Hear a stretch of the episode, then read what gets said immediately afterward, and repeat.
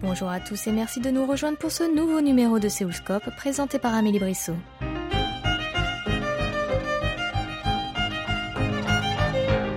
Léa Moreau, notre invitée de cette semaine, a rejoint la Corée du Sud il y a deux ans et demi. Passionnée par le pays, mais également par le tourisme en général, elle s'est donnée pour mission de faire connaître les provinces sud-coréennes bien plus connues que les grandes villes telles que Séoul, Busan ou encore l'île de Jeju.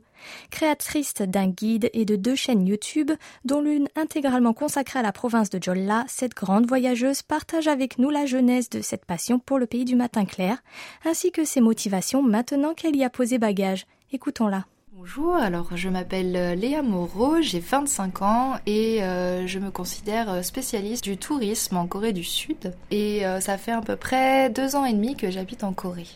Et justement, quand et comment vous êtes arrivé en Corée? Alors en fait, c'est un peu une histoire marrante à raconter, c'est-à-dire que quand j'avais 8 ans, j'étais allée dans la maison de mon grand-père et j'avais découvert un livre géo euh, de l'époque 1988, je crois, et euh, qui racontait en fait l'histoire entre les deux Corées, euh, que ça soit autant la Corée du Nord et la Corée du Sud. Donc en fait, je suis devenue vraiment passionnée par l'histoire de la Corée et j'ai commencé à m'intéresser bah, à la culture coréenne, aux traditions et aussi à la gastronomie coréenne. Et ensuite, euh, bah, j'ai vécu dans différents pays comme l'Australie et la Thaïlande. Et au cours de mes voyages, eh ben, j'ai pu rencontrer euh, de nombreux Coréens et me faire en fait des relations qui m'ont permis par la suite en fait de euh, connaître plus profondément la culture coréenne et d'avoir envie de déménager en Corée et de vivre dans le pays.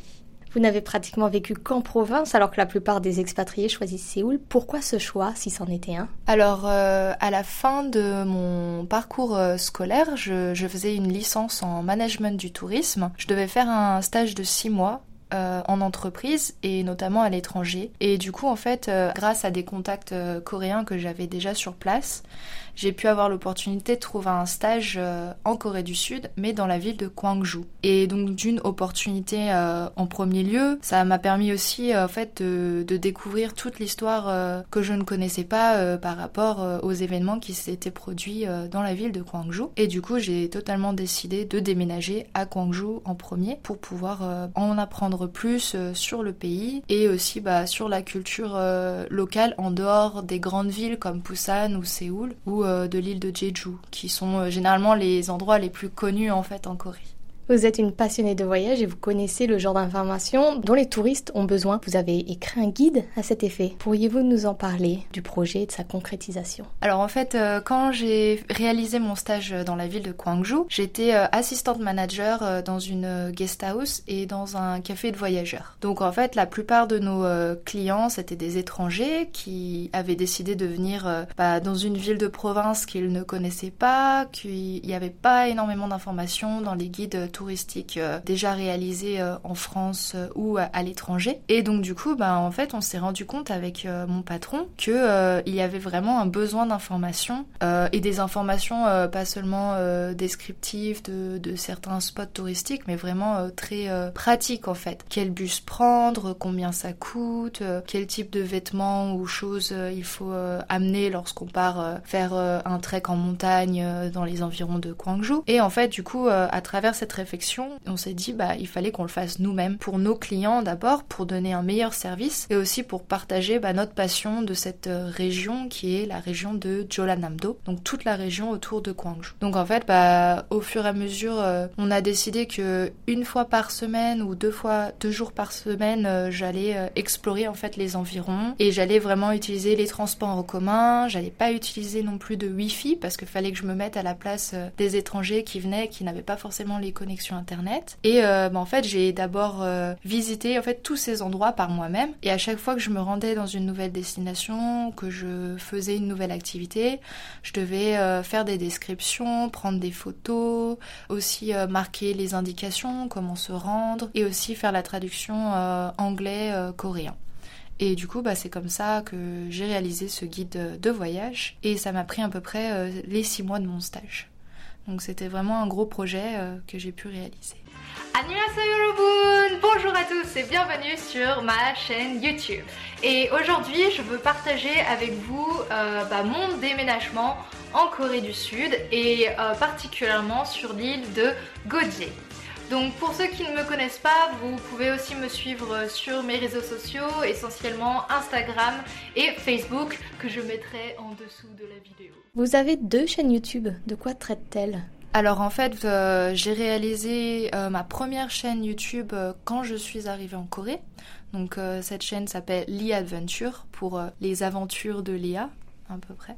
Et cette chaîne raconte plus, en fait c'est plus une chaîne personnelle sur mes voyages, mais aussi sur mes réflexions personnelles sur la culture coréenne, sur l'histoire et des fois des activités que je réalise en Corée. Et j'ai une, au bout d'un an, avec mon, patron, euh, le, dirigeant de la guest house pour laquelle je travaillais, en fait, on voulait faire un travail complémentaire avec le guide de voyage qu'on avait euh, réalisé.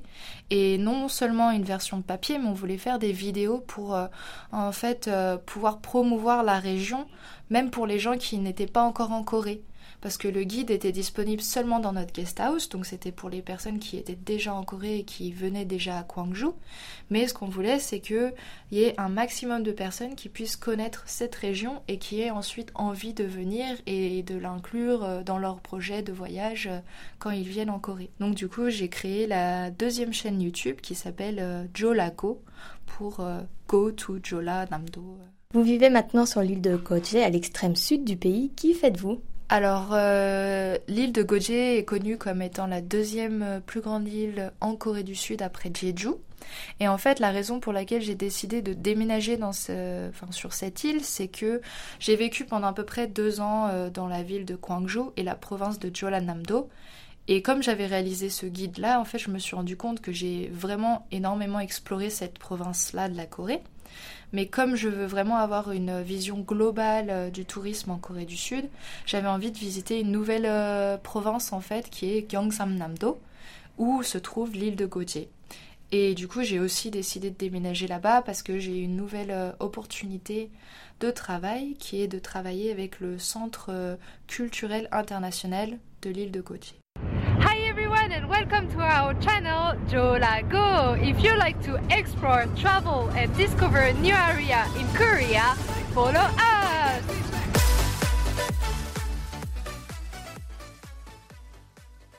Quels étaient vos endroits préférés à Gwangju? Alors, mes endroits préférés à Gwangju, je pourrais dire le quartier de Yangnimdong, qui est un quartier en fait euh, historique euh, dans la ville de Gwangju et qui allie en fait euh, les maisons euh, des missionnaires euh, catholiques qui étaient venus en fait prêcher leur religion en, Corée du Sud et en même temps vous pouvez trouver des maisons traditionnelles coréennes les Hanok House et du coup ça donne une sorte de contraste assez assez intéressant.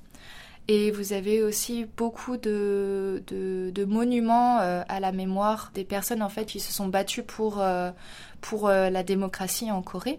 Donc, euh, ce qu'il faut savoir, c'est que Gwangju a été euh, une ville très importante euh, pour la démocratie en Corée. Et le 18 mai 1980, il y a eu des énormes manifestations pour, la démocratie dans le pays. Et du coup, vous pouvez retrouver beaucoup de monuments et de statues à l'effigie des personnes qui se sont battues pour la démocratie dans la ville.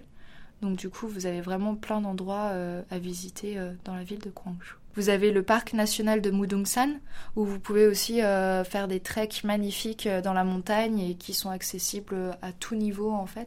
Et vous avez le temple de Chungsimsa, qui est un temple aussi accessible au bout d'une heure de route et qui donne la vue sur toute la vallée, le parc. et c'est vraiment magnifique, c'est un de mes endroits préférés. Et je vais vous poser la même question pour Koje. Alors Godje, en fait, comme c'est une île, euh, c'est plus euh, axé sur les activités maritimes. Donc euh, l'une, en fait, c'est une île, mais il y a plein de petits îlots qui englobent Godje. Donc l'une des plus connues, c'est Wedo, qui a un parc botanique en fait sur l'île. Et vous avez aussi les falaises de Egumgang, qui sont vraiment magnifiques. Vous pouvez y accéder en bateau. Et c'est vraiment les deux endroits que je préfère sur l'île de Godje.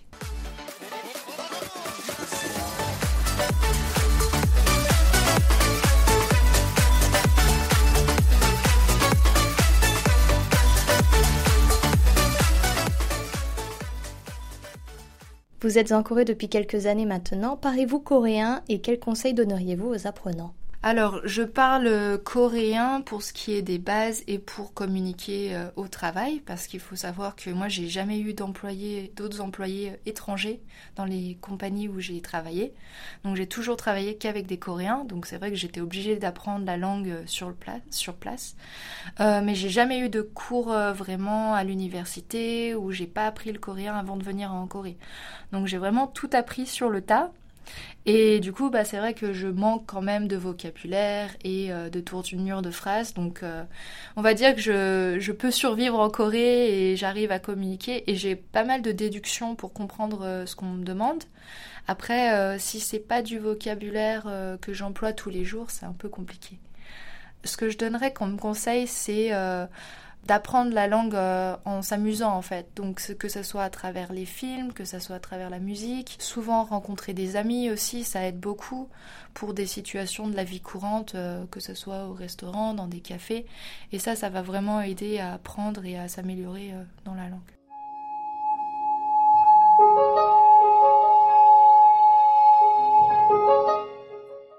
Donc vous vivez actuellement à Kodje, mais est-ce que vous comptez y rester longtemps ou alors vous comptez explorer d'autres villes, d'autres régions? Alors euh, c'est vrai que pour l'instant je vis à Godier, mais euh, je commence à réfléchir à l'après et euh, à quelle ville je pourrais vivre. Et c'est vrai qu'en fait ça, va vraiment dépendre des opportunités d'emploi, mais j'aimerais beaucoup travailler à long terme avec les chaînes de télé coréennes ou sinon des offices de tourisme pour s'occuper de la promotion touristique du pays.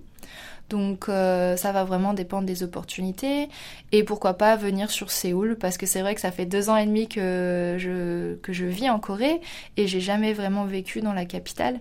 Et la capitale est connue pour avoir beaucoup d'opportunités et euh, bah, avoir euh, quand même des personnes dans le milieu du tourisme. C'est vrai qu'il y a énormément d'entreprises qui travaillent dans la capitale, donc ça serait très intéressant professionnellement parlant, euh, de venir euh, pendant euh, une durée à Séoul.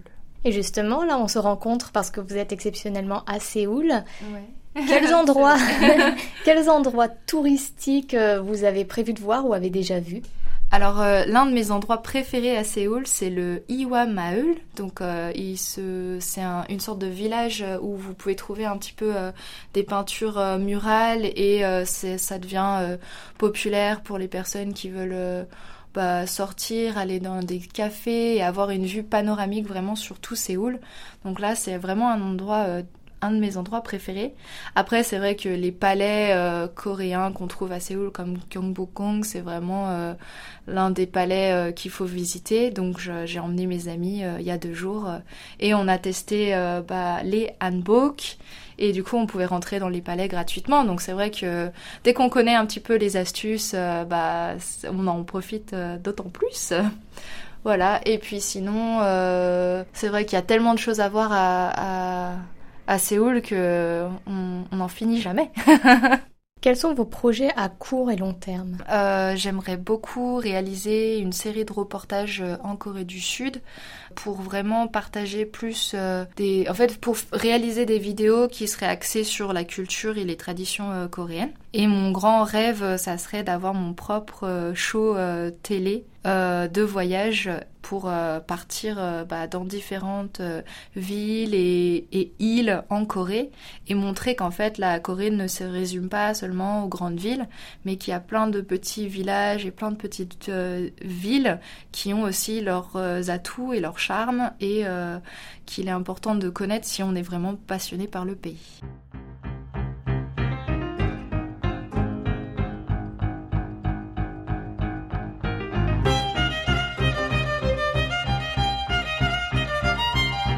Nous arrivons au terme de cette émission. Vous pouvez la réécouter sur notre site internet world.kbs.co.kr French. C'était Amélie Brissot au micro avec Ohayong à la réalisation.